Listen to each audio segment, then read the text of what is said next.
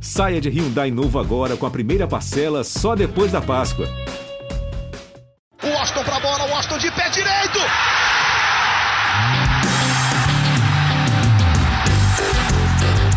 Está entrando no ar o podcast. Sabe de quem?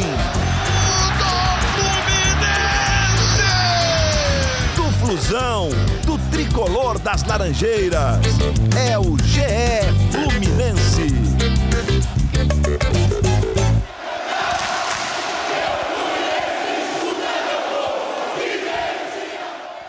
Alô, você ligado no GE.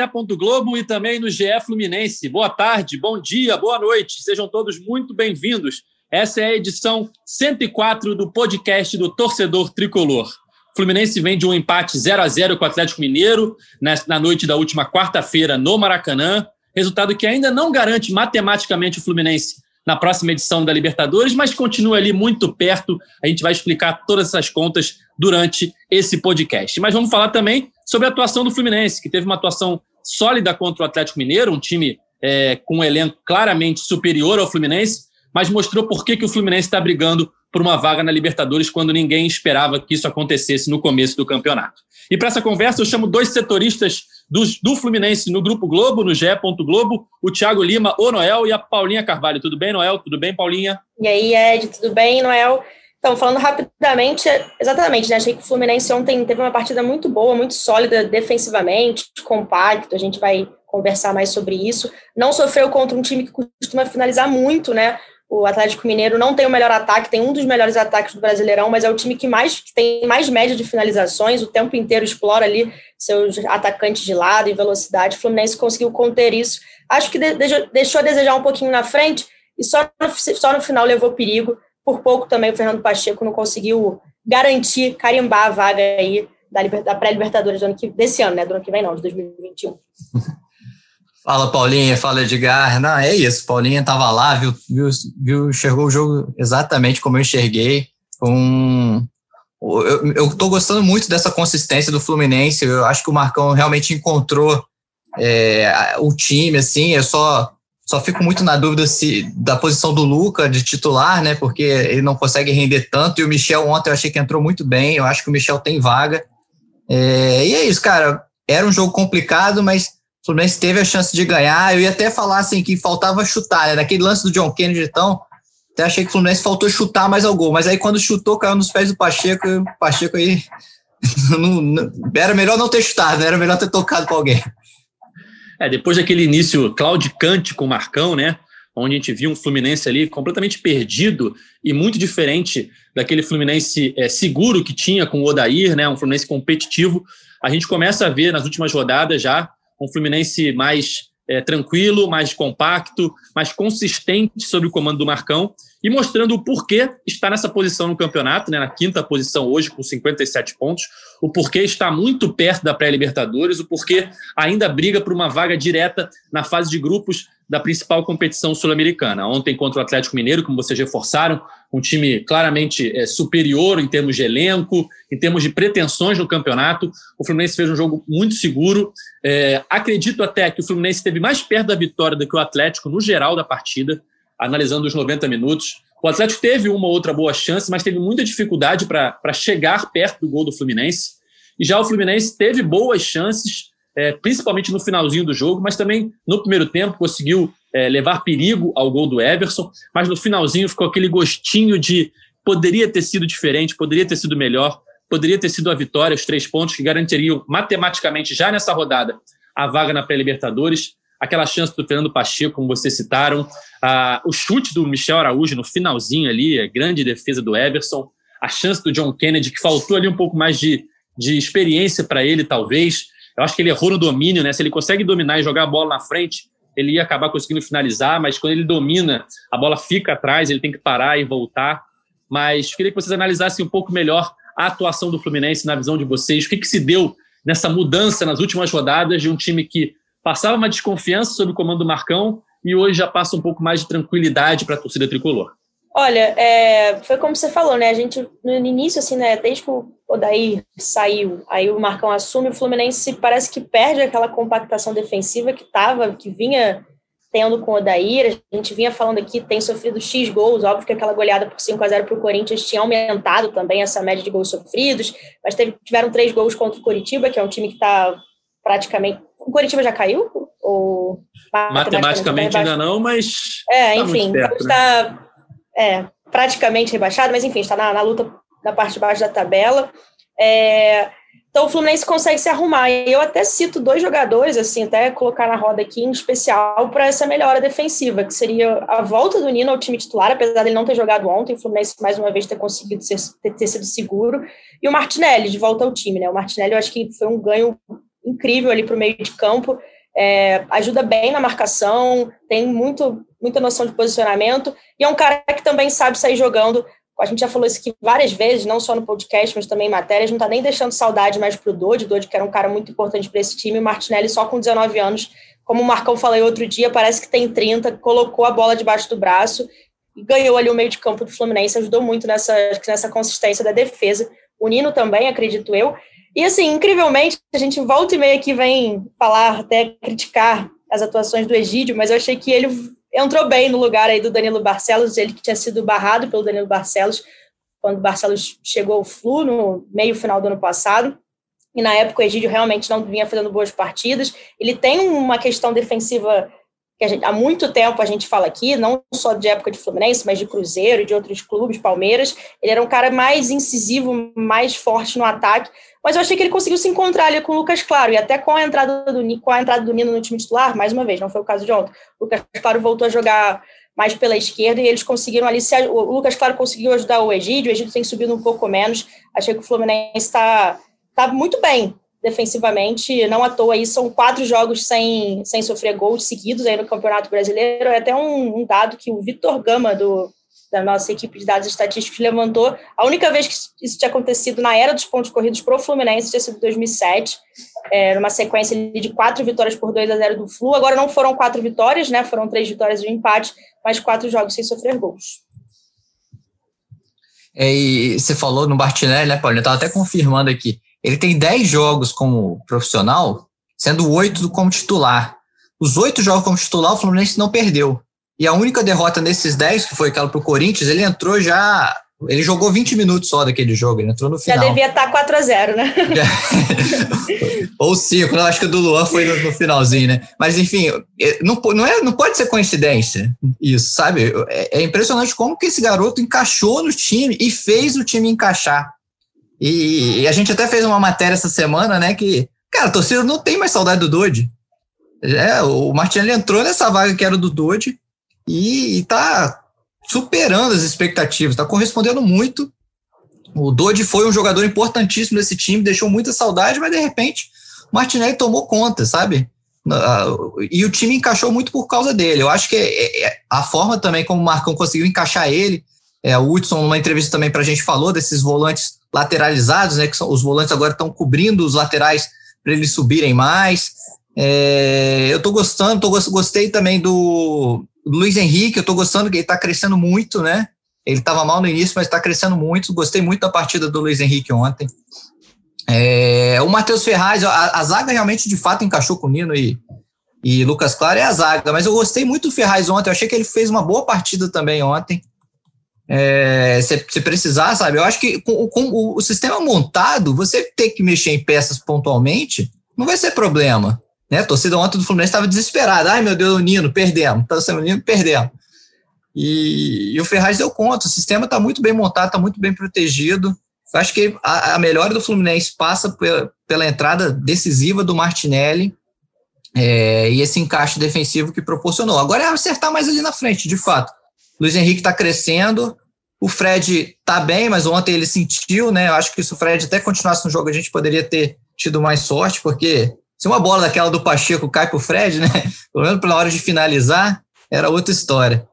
É, a questão mesmo é, eu acho que o Luca ainda não está rendendo, por mais que seja um jogador tático, técnico que o Marcão defende para recompor. Mas, cara, o Michel Araújo pode recompor igual ele recompõe. O Michel Araújo faz essa função também. É só a minha única, minha única crítica nesse momento ao time do Marcão. Noel, esse dado aí do Martinelli, eu confesso que eu não, não tinha de cabeça que dos 10 jogos que ele disputou pelo Fluminense, né, dos a maioria, o Fluminense ganhou, a grande maioria, né? Vou até Isso. sugerir para o Globo Esporte da TV fazer uma pautinha sobre o efeito Martinelli. É. Nessa, nessa, consistência do Fluminense atual, né?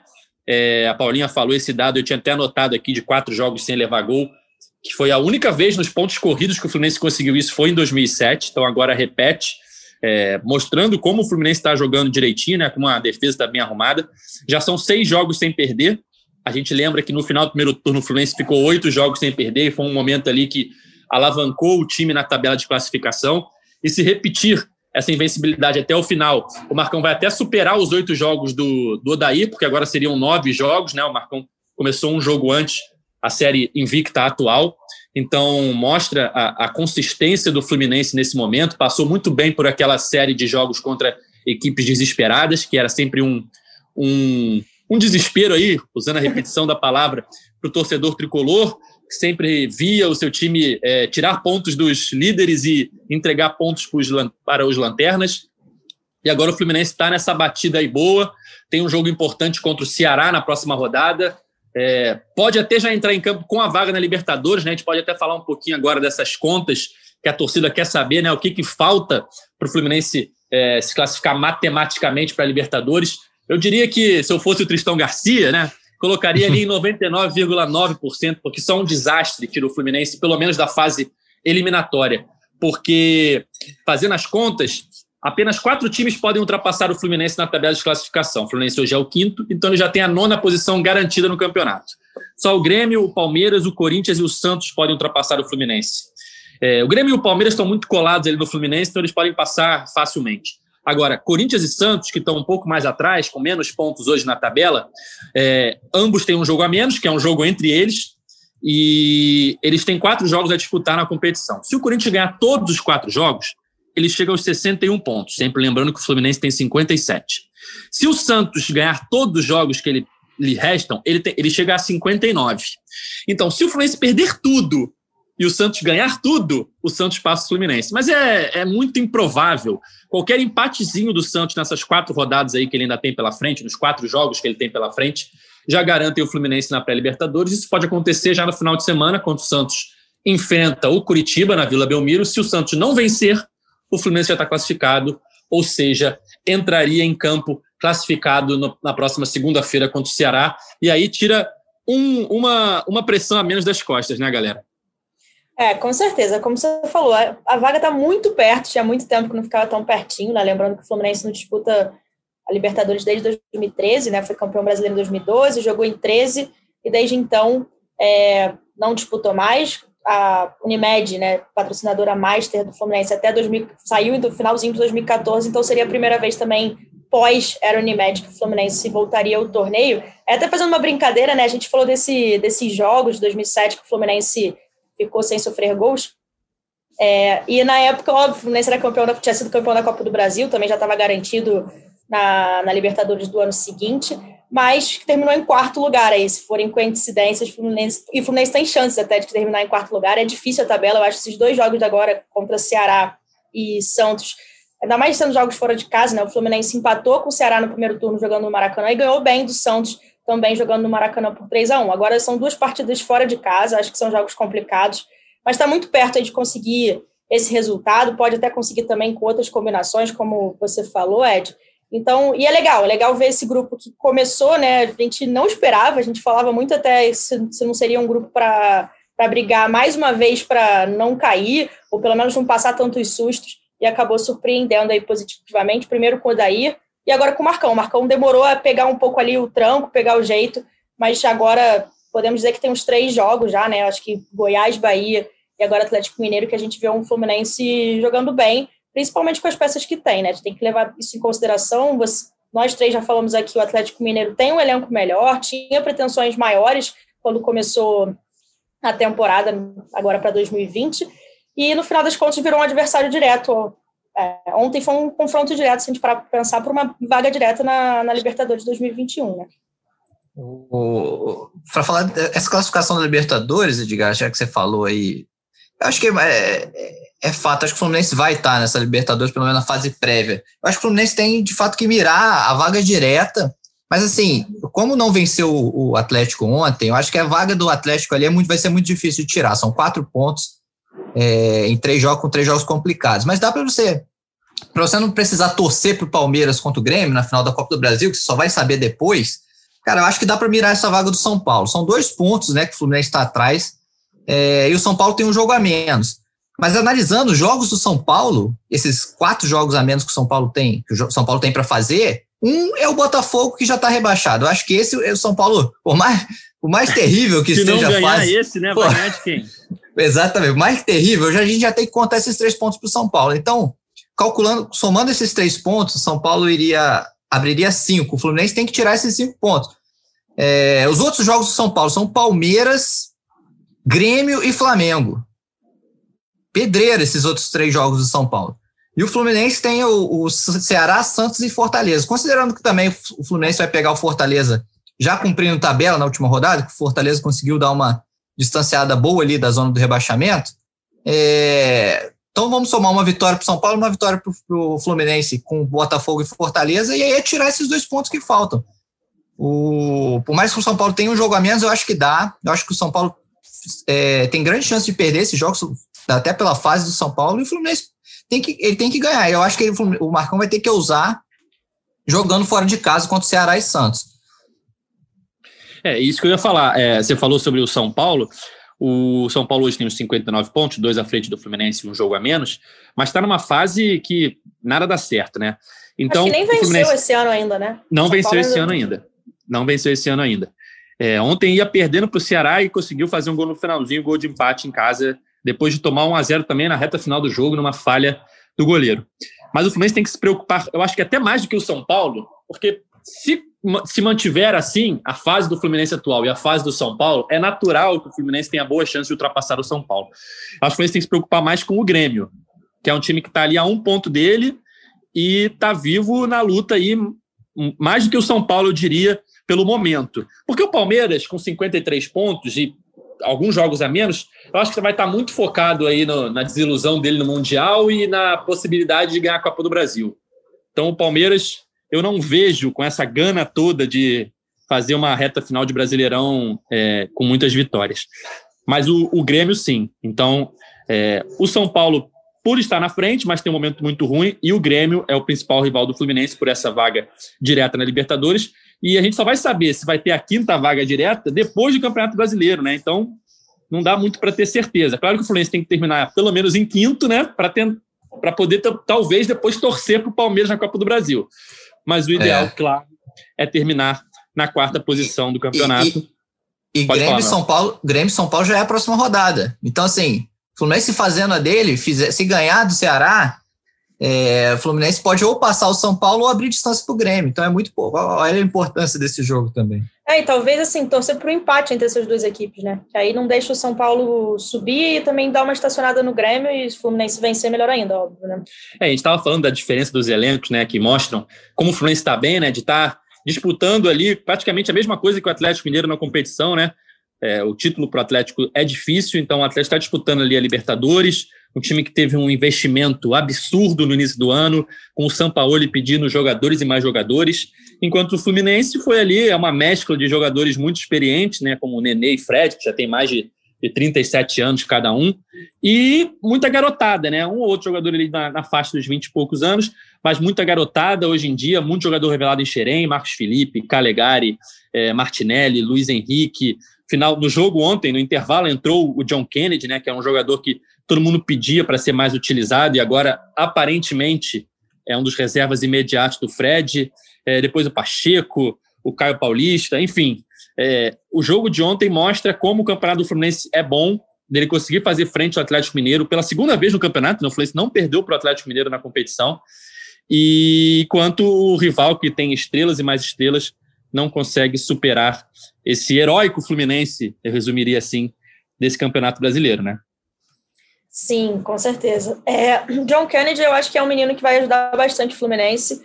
Ontem eu acho até compreensível, ele é jovem, está começando agora nos profissionais. Achei que ele sentiu um pouco o jogo, tomou algumas decisões erradas. Você até mesmo falou da, da questão da passada, que ele pudesse ter finalizado. Teve um momento ali na área também que ele tentou um passe rasteiro, acho que ele entregou de graça para o Guilherme Arana, se eu não me engano. É, mas acho que é um menino que pode ajudar, mas tem que lembrar só que a primeira opção até então vinha sendo o Felipe Cardoso, ele não, ainda segue fora, né, por conta da, já está recuperada com Covid, mas ainda não voltou a ser relacionado. Mas eu acredito mesmo que, que vai ser o John Kennedy talvez ganhe essa briga. E eu acho que tem que ganhar mesmo, assim. Eu colocaria ele logo como reserva imediato do, do Fred. Até voltando num ponto que o Noel falou no início do podcast, é o Luca que eu não consigo entender muito bem, assim. Eu acho que ele está destoando um pouco nesse time, que está indo bem. É, o Marcão bate muito nessa tecla, né? É uma peça importante taticamente, mas até taticamente falando, para ajudar ali na, na, recomposição, enfim, eu acho até o Luiz Henrique mais, estou achando o Luiz Henrique até mais importante até nesse sentido. É, seria assim, quem a gente botaria, né? O Caio Paulista entrou ali no final do jogo ontem, é um cara que às vezes a gente também critica aqui, enfim, mas eu acho que ele seria até uma opção, no, na, na, minha visão, no momento, melhor do que o, do que o Luca, mas eu colocaria o Michel Araújo. O Michel Araújo entrou muito bem ontem contra o Fluminense, principalmente o Michel Araújo caindo ali pela direita, que por mais que o Luiz Henrique e o Luca fiquem trocando, o Luiz Henrique vai bem pelos dois lados, eu deixaria o Luiz Henrique pela esquerda e colocaria o Michel pela, pela direita. É, e, e é. é. onde o Luiz Henrique se sente mais, pelo menos joga, gosta de jogar, ele é canhoto, né? Sim, eu sim, que sou sim. canhoto, eu também sei que eu prefiro. Mas é mais, mais, mais fácil pela esquerda. Mas, é, Mas a, é... o retorno do Michel é natural, né? Pelo menos deveria ser, né? Mas nesse Fluminense é, 2020, 2021, que a gente já viu que o que mais barra jogador no Fluminense atual não é má atuação, e sim a Covid, né? Temos exemplos aí do Muriel, que saiu depois que pegou Covid. É, tem algum outro que eu não estou lembrando agora de cabeça. Foi a mesma, mesma coisa. É, e o próprio agora, o Felipe Cardoso também, a tendência é que tenha perdido espaço para o John Kennedy, também teve Covid. É, o Lucas já teve, né? Então não, não vai ser assim que ele vai perder a vaga para o Michel Araújo, mas é natural o retorno do Michel, né? Porque ele vinha jogando bem, vinha sendo titular, saiu do time por causa de uma lesão e agora está à disposição e não volta, né? Tem umas coisas que não dá para entender nesse Fluminense. É, exatamente. Ah, lembrei também o Calegari. O Calegari perdeu a posição com essa Covid também. Foi, Lembra? foi. foi. Assim, é, eu também acho meio surreal, assim, a sensação que... E assim, o Nino também. O Nino não foi por Covid, mas ele estava suspenso. É, aí não Isso. jogou o Fla-Flu. Aí o Fluminense não jogou o Fla-Flu, mas conseguiu aquela vitória improvável e heróica ali no não jogou bem, né? finais. Né? É, não, desculpa, não jogou bem. Aí ele demora para voltar, assim, também. Acho que muito porque o Fluminense venceu, assim, acho que tem uma questão ali de tentar dar um voto de confiança, mas eu não acho, não sei até que ponto isso faz sentido mesmo, né? E, e atrapalha o, enfim, o trabalho do grupo, assim. É, não vejo sentido também para o Michel Araújo não ter voltado. Mas eu falei até do Caio Paulista, porque na minha concepção, eu, o Lucas seria até minha terceira opção no momento, assim, para aquele lado, lado direito. Colocaria o Michel como titular, caso ele saísse, ainda colocaria o Caio Paulista antes do Lucas. tenho achado que o Lucas não, assim, sendo bastante sincero, não tenho achado que o Lucas tem eu não vejo ele fazer, eu vejo ele fazer muito pouco dentro de campo, assim, sendo muito, muito sincera. Teve gols, assim, muito aleatórios. Aleatório. Os, gols... os gols dele meio aleatórios. O então... atacante do, dos gols aleatórios. Exato. É... Mas vamos ver, né? O Fluminense tem três jogos aí, vamos ver como vai ser a escalação do Marcão para o jogo de segunda-feira contra o Ceará.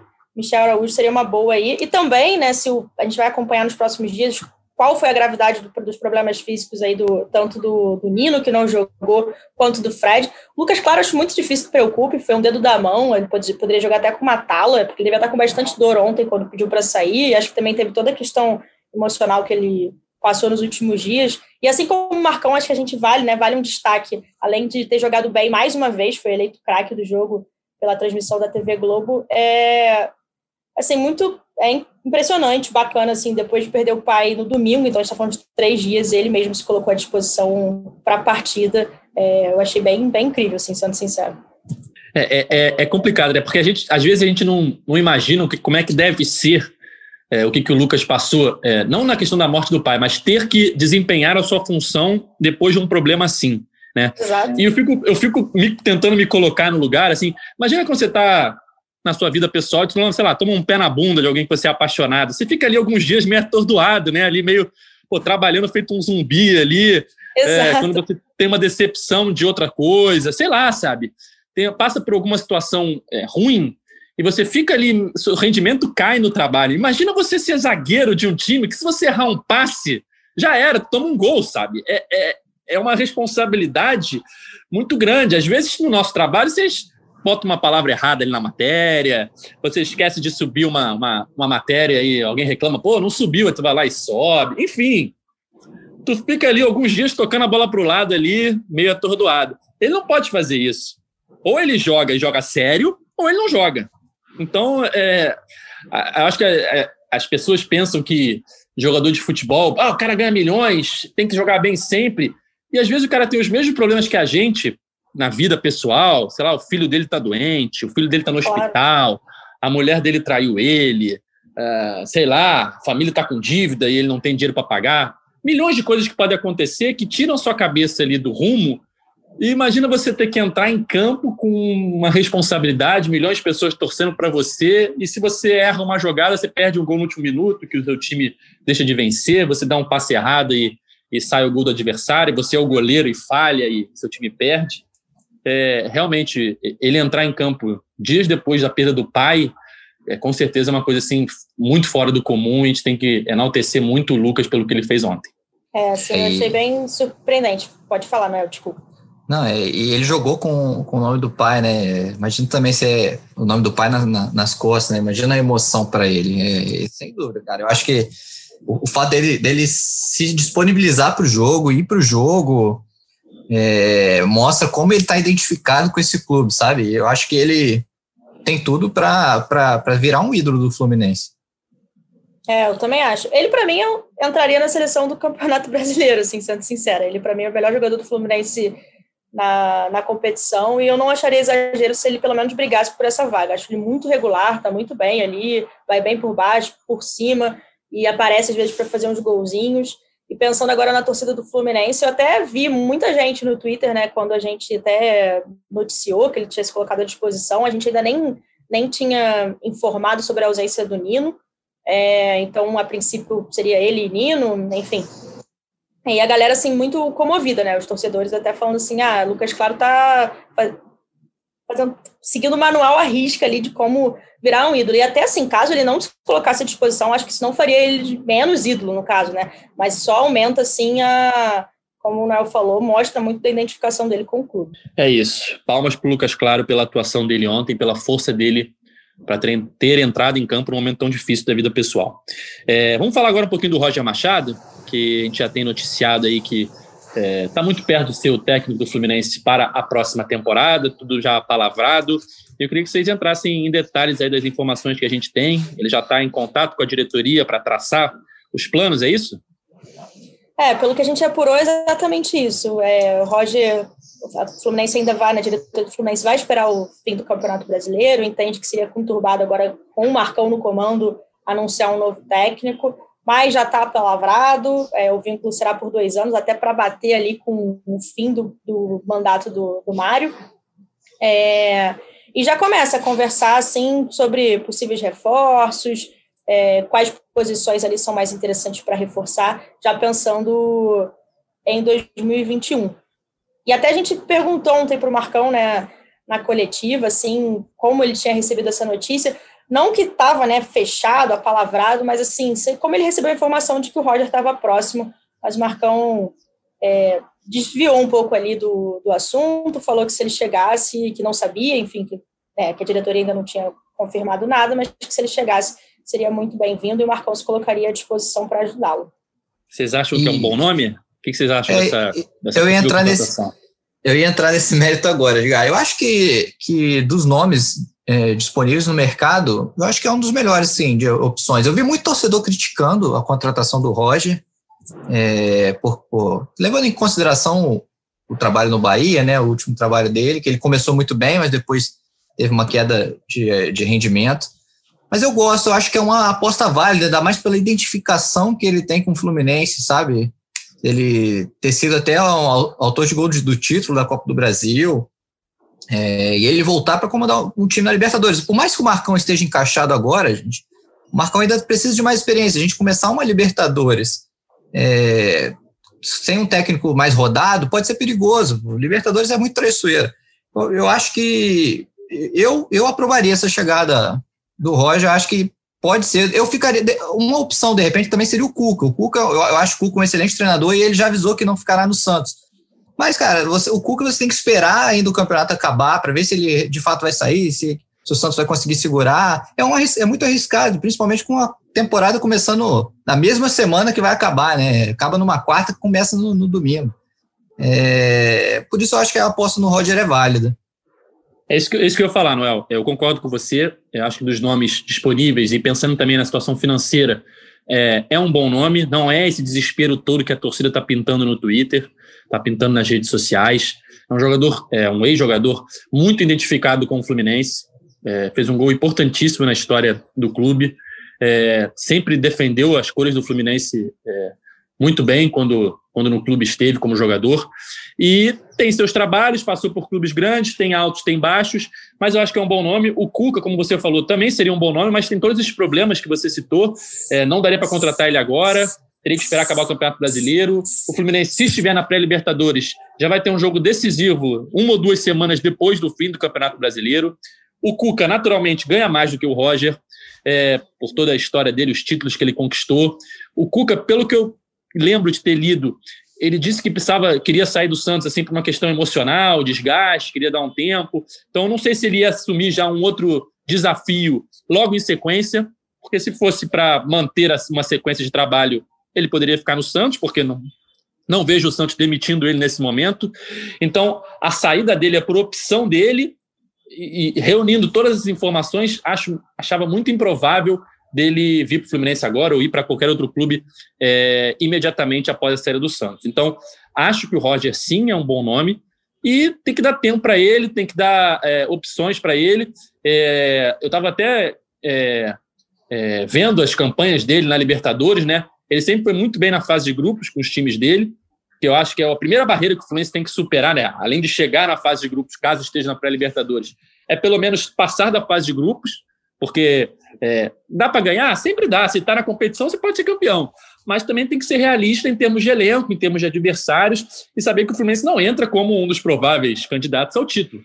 Então, passada a primeira fase, passada a fase de grupos, já é um, um, um, o primeiro passo a ser atingido, e depois na fase classificatória, aí é dois jogos e jogo eliminatório, é, tudo pode acontecer. Mas eu acho que sim, o Roger é um bom nome, e, e acho até que o que a gente pedia, né, do Fluminense ter um planejamento, a, a temporada, por conta da, da pandemia, vai ser muito é, colada uma na outra. Já tendo o Roger apalavrado, já tendo o Roger discutindo é, os problemas e possíveis reforços, eu acho que é uma bola dentro, sim. Não vejo o porquê desse desespero todo da torcida nas redes sociais, Paulinho. É, eu concordo com vocês, assim, até acho que a questão financeira também pesa muito. Eu vi essa questão também, né, na verdade, do Cuca tá alegando assim um cansaço emocional, então nem é certo que ele vá é, fechar com outro clube, ele poderia até continuar no Santos, talvez ele queira um período ali, um sabático, não sei.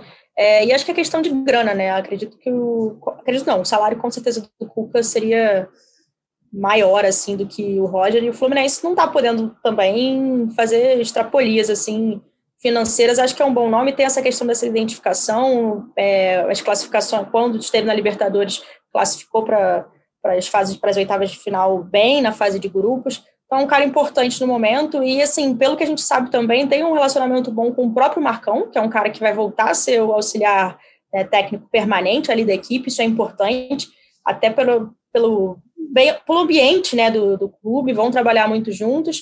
E até acho que no, no, sentido do Marcão não se sentir desvalorizado, até porque não é a primeira vez, não é a segunda, né? É a quarta vez que ele assume o Fluminense dessa forma, mas pensando na, desde que o Mário chegou, é a segunda, ele foi no final de 2009 para apagar um super incêndio depois de Diniz, Oswaldo Oliveira, ele conseguiu, não reba o Fluminense seguiu na primeira divisão. Agora foi um foi um incêndio um pouco mais controlado no sentido que os objetivos eram maiores, mas era também uma pressão muito grande de o Odair brigava por uma vaga na Libertadores e o Marcão conseguiu manter no início. A gente até pode falar entre trancos e barrancos, mas a verdade é que o Marcão tem o mesmo desempenho do Odair no Campeonato Brasileiro, idêntico, assim, é, não, não, não o Marcão, desculpa, né? Mas assim, o turno do Fluminense para o segundo turno, né? O Marcão acabou assumindo um pouco depois, mas ele consegue repetir as, as, o bom trabalho em números do Odair no Campeonato Brasileiro. Então, assim, até por isso eu acho importante que seja o Roger, pelo pelo que a gente sabe, tem um relacionamento bom com o Marcão, tem uma identificação com o clube e também tem um bom relacionamento com o Mário Bittencourt, presidente do Fluminense. É, eu acho também que esse, o fato do, esse, o Mário não tem cultura, pelo menos pelo que a gente viu até agora, de, de demitir treinador, né?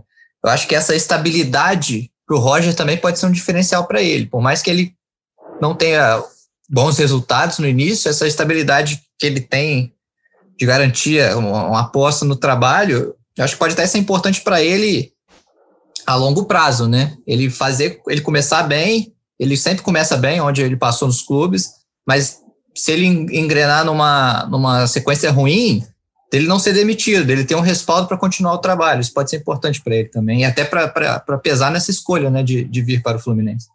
Sabe outra coisa que é interessante também? É, eu lembro, acho que foi em 2019, quando o Marcão estava no comando do Fluminense ali, na luta contra o rebaixamento, teve o jogo contra o Bahia, acho que foi 2 a 0 o Fluminense, não me lembro, no Maracanã, e teve toda uma ação do, do Observatório da Discriminação Racial, de serem os dois únicos técnicos é, negros da, da Série A do Campeonato Brasileiro. Eu lembro de uma foto deles dois ali na beira do gramado do Maracanã, deles levantando essa, essa bandeira da luta contra o racismo, e estamos muito perto de ter os dois no comando do Fluminense, né? o técnico e o auxiliar técnico é, no comando do Fluminense, no caso o Roger e o Marcão, daquela ação. Eu acho que é uma, é uma, uma situação bem interessante para o Fluminense é, nessa luta né, contra o racismo no futebol, que a gente infelizmente vê que ainda acontece muito, né, gente? É, queria também agora, para a gente chegar na reta final do nosso podcast 104, para a gente atualizar o torcedor tricolor da situação do Kaique e do Metinho, duas promessas das categorias de base do Fluminense, do Sub-17, né, a geração que vem chamando a atenção do torcedor, e ambos aí já estão é, bem encaminhados na venda para o grupo City, né, que é o grupo que comanda o Manchester City e várias outras equipes. O que vocês podem falar para a gente aí, para os torcedores, como é que está essa situação? É, a venda está tá bem encaminhada. O, nessa semana teve a, a reunião da diretoria do Fluminense com o Grupo City. É, o Shakhtar também tinha interesse no Kaique, mas, mas pesou... A negociação com o City foi melhor para o Fluminense, o Fluminense teve proposta mais alta e ainda uma venda casada, assim, né? Apesar de não ser junta, eram negociações paralelas, mas que foram negociadas juntas. É, e um valor de 15 milhões de euros fixos, né, pelos dois, que vai dar 100 milhões de reais aproximadamente ainda com possibilidade de você dobrar isso, né? Chegar a 30 milhões, isso com bônus. É uma negociação comum hoje em dia, né? A gente lembra o João Pedro, quando foi vendido para o Watford, da Inglaterra, também teve isso com bônus, que o Fluminense já, já somou vários desses bônus do João Pedro. Então, você pode chegar a 30 milhões de, de euros, que ainda seria 200 milhões de reais. É, aí a gente tem muito essa questão do, da compensa vender eles agora, não compensa. Aí tem eles têm 17 anos, né? E a gente lembra também, ah, muita gente vai lembrar o Vinícius Júnior do Flamengo, o Rodrigo dos Santos, que foram vendidos para o Real Madrid por 45 milhões de euros. E assim, a gente parando para pensar, o Kaique tem potencial para tinha, tem potencial para ser vendido por esse preço no futuro? Eu até acho que tem, eu até acho que tem, ele tem potencial. O Metinho não, volante, né? Geralmente esse, essa grana pesada é investida em jogadores de frente, meias e, e atacantes o Kaique tem, tem potencial para ser chegar a ser vendido futuramente por isso, mas eu acho que a gente tem que pesar também essa questão. É, eles, o, Vinícius Júnior e o Rodrigo, quando foram vendidos, já estavam brilhando no profissional, o Fluminense. É, eles ainda estão sub-17, nem jogaram ainda, nem sub-20, nem profissional. Seria a possibilidade de jogar agora no Carioca, até eles vão estar no elenco do Carioca. Então, o Fluminense, eu acho que se o Fluminense tivesse uma condição melhor financeira, segurava, entendeu? Para ver como que o Kaique vai se sair no profissional, para ver se pode projetar uma venda dessa, de 45 milhões de euros, como foi Vinícius Júnior, como foi Rodrigo. E aí pesa muito essa questão do financeiro do Fluminense e também a não venda do Marcos Paulo, que era a bola da vez do Fluminense vender nessa, nessa temporada. O Fluminense consegue vender ele. O Fluminense ia ter uma margem de segurança para apostar mais esse baque, essa porrada que o Fluminense tomou com a questão do Marcos Paulo, que o Fluminense não conseguiu nem renovar, nem vender, vai perder o jogador praticamente de graça, vai ganhar uma compensaçãozinha da FIFA aí de uma cláusula, isso prejudicou demais o Fluminense também. Eu acho que isso forçou o Fluminense a aceitar. A situação do Fluminense não é fácil, o Fluminense precisa de dinheiro, todo mundo sabe. É, e, e, em tempos de, de mercado reativo, né? O mercado você não tem, você não vê propostas altas atualmente desde a pandemia acho que foi o Fluminense é, foi obrigado, assim, não não estou falando que foi diz que foi uma boa venda nesse caso, porque podem ser jogadores que podem valer muito mais daqui para frente. Mas é, juntando esse cenário, a gente tem que analisar isso. É verdade, Noel. O Pode falar, de, Desculpa, Ed, mas o poder, assim, do Fluminense, né, assim, é... Assim, todo mundo sabe que o Fluminense está nessa... Com, essas, com essa dívida gigantesca, assim, tá com dificuldade em contratar, com dificuldade em manter salários em dia, etc.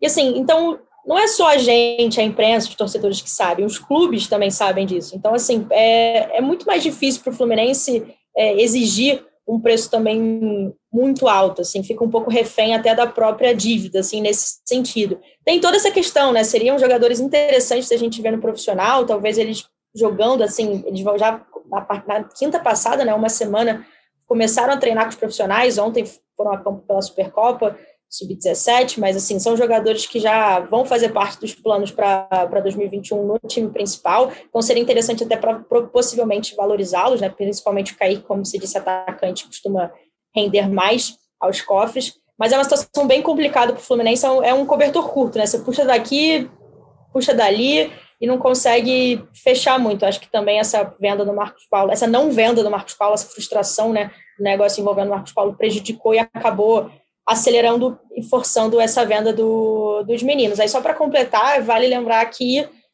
dando tudo certo, né, tá muito bem encaminhada a venda, os jogadores vão ficar no Fluminense até o fim da próxima temporada, temporada de 2021, mesmo eles fazendo 18 anos antes, o Betinho faz em abril. Saúde, Ed. O Betinho faz, em, Betinho faz em abril, o Kaique faz em junho, mas mesmo assim a... Tentei disfarçar aqui, mas não deu. a ideia, né, o combinado seria que eles ficassem até o final do ano no Fluminense, ajudando aí na, na próxima temporada.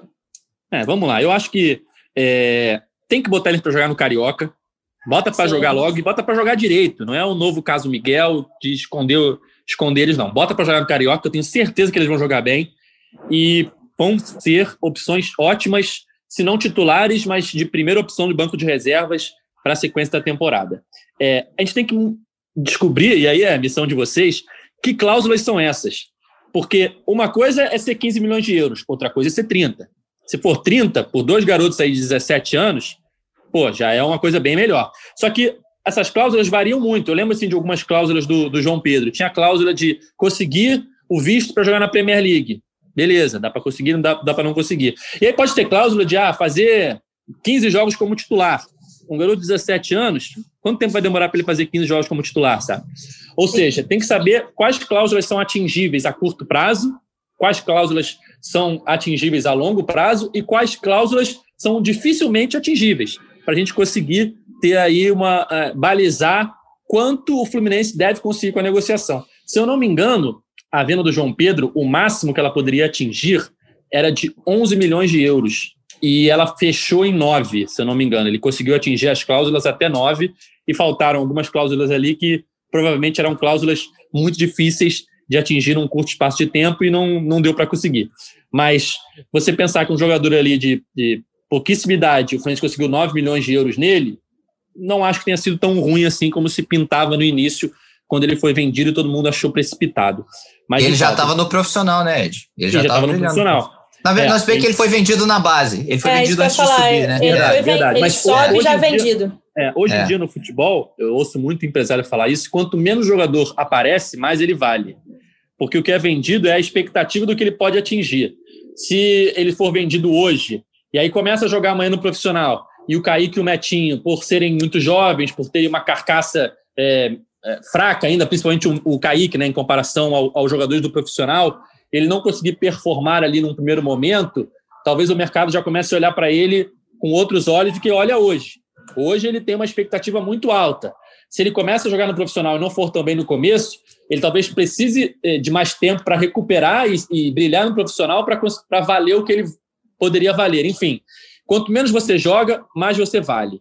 E, enfim, hoje o Fluminense está conseguindo aí pelo menos 15 milhões de euros na dupla pode parecer pouco, no futuro pode se mostrar muito, mas ainda é uma incógnita. E eu acho que descobrir essas cláusulas passa muito para a gente conseguir analisar melhor essa venda. E o que me preocupa é o clube para onde eles estão indo, né? Na verdade, o grupo City. Porque É, a gente sabe que o Fluminense vai manter algum percentual, seja é, dire, diretamente direitos econômicos, seja de mais-valia, que é aquela é, diferença na venda, né? Se o Fluminense vende por um é, e o, o City futuramente vende por 10, o Fluminense ganha a diferença desses nove, né? Mas é, o, o, grupo City, né, o Manchester City, não é um clube vendedor. Então, se o Kaique e o Metinho é, é arrebentarem na Europa, virarem jogadores de seleção brasileira antes dos 20 anos e passarem a valer, teoricamente, no mercado 200 milhões de euros, sei lá quanto, o City não vai vender eles, porque eles vão ser grandes jogadores e gente vai querer ter eles no seu elenco. Então o Fluminense não vai ganhar nessa porcentagem. O Fluminense vai ganhar se eles não forem tão bem e forem vendidos por um valor que talvez não vai ser muito superior ao que eles foram vendidos agora. Talvez ali para o City se decepcionar com eles, por exemplo, e vender só pelo que, o que comprou, só para recuperar o investimento. É, tem muito essa questão do clube para onde você vai, né? Por exemplo, o Richarlison foi para o Watford, que é um clube ali de. Não é um clube grande na Inglaterra, e que se o, o Richarlison estourasse lá, como estourou, ele seria vendido por muito mais, como foi vendido por muito mais. Então, essa questão do City não ser um clube vendedor, é, também a gente tem que levar em consideração do quanto o Fluminense pode vir a ganhar ou não ganhar com esse percentual que ele vai manter, né? No caso, Ed, esse raciocínio vale, vale para o Kaique, porque o Kaique vai para o Manchester City. Sim, o Metinho, o, o, o, Metinho, o Metinho vai para um clube menor do grupo. Isso. Se ele é. estoura, é. ele vai para o Manchester City. Exato, ele está dentro do grupo Mas, já, né? É, mas, é, mas ele... eu, o que eu soube é que mesmo a transferência. O Metinho vai estar no tro, Troá, Troá, né? Troá que se fala, que se pronuncia, é, da França. Mas mesmo que, que, seja, que ele se transfira para um, um time do mesmo grupo, vai ser preciso um valor, vai ser preciso é, um valor de transferência. E aí o Fluminense ah, ganha bem, em cima. Mas, mas, será que vai mas ser um valor, um valor decente ou não vai ser um é, valor irrisório? É, aí eu não sei, eu não sei. Porque, por exemplo, vamos dizer que o Metinho estoure lá no Troyes e vira o melhor jogador da Liga Francesa é, o Manchester City vai pagar o quê? 40 milhões de euros nele? Não vai. Entendeu? É, é o, é o mesmo grupo, sabe? É, deve ser uma parada muito ali. Ah, tem que ter um valor? Tá, toma aí, ó, 10 reais e vambora, sabe? Porque é, eu acredito que seja também mais essa linha. tendo que gastar dinheiro de verdade para tirar o Metinho de um, de um time que é uma filial dele. Entendeu? eu acho que isso é até uma, enfim, além de outras questões, é uma grande estratégia do grupo, né? De você, depois que você compra e consegue, às vezes, talvez formar jogadores em grupos menores, você ir. Tem outras questões também, né? Mas acho que é, acho difícil que tenha um valor de transferência alto mesmo. Acho que não faria tanto sentido. Óbvio que seria um valor a mais para entrar na conta do Fluminense. O Fluminense não está recusando nada no momento. Sim. Mas eu acho que não seria relevante, assim, a ponto de. Mas eu acho que o, o que mais fica, né, para o torcedor é, é a decepção de mais uma vez é, ver grandes promessas é, com prazo de validade, né? Indo sim, embora muito sim. cedo. Você já sabe, praticamente, você só vai ter o Metinho Kaique até o final do ano, né? Até o final de 2021. É, talvez, eu acho que pelo que eu li nas nossas matérias, o, o Metinho pode ficar um pouquinho mais, mas o Kaique é certa a saída dele no fim do ano. Enfim, é, fica para o torcedor tricolor essa, essa tristeza de mais uma vez ver jovens jogadores, grandes promessas, como já foi com o João Pedro, é, como foi com o Pedro, até ficou um pouquinho mais, mas também estourou mais tarde, né? Não era tão badalado aos 17 anos. Acaba que o tempo de vida útil que os grandes jogadores da base do Fluminense têm no profissional é sempre muito curto. Eu acho que essa é a grande reclamação do torcedor.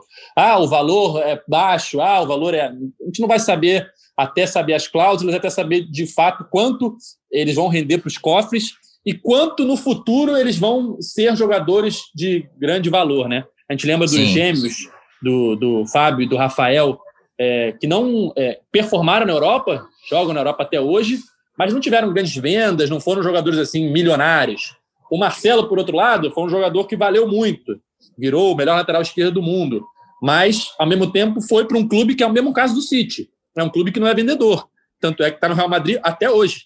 Se o Fluminense uhum. tivesse ah, 20% do Marcelo, não ia adiantar nada, porque até hoje ele não foi vendido. Entendeu? É, é, é, complicado, é muito complicado, mas fica mais uma vez a tristeza é, do torcedor, a nossa tristeza por ver jogadores tão jovens, é, já com data de validade, e tendo muito a mostrar para o Fluminense dentro de campo. É, o, e eu acho assim, o, o, Fluminense vai ter que, ele tem que arrumar casa para você começar, você não ser pressionado, você chegar não precisando tapar buracos e botar os garotos também para jogar no profissional. Eu até fui ver aqui de curiosidade, o Flamengo quando vendeu o Vinícius Júnior foi em 2017.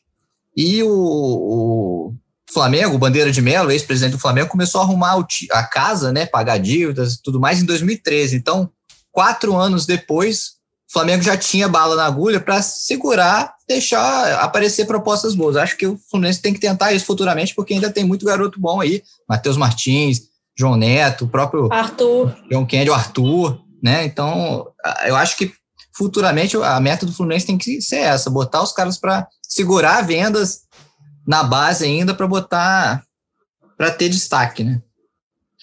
É, sem dúvida, gente. Vamos chegando então ao fim do podcast 104 do GE Fluminense, falando desse bom momento tricolor dentro de campo, com um pé na próxima Libertadores. Valeu, Noel. Valeu, Paulinha.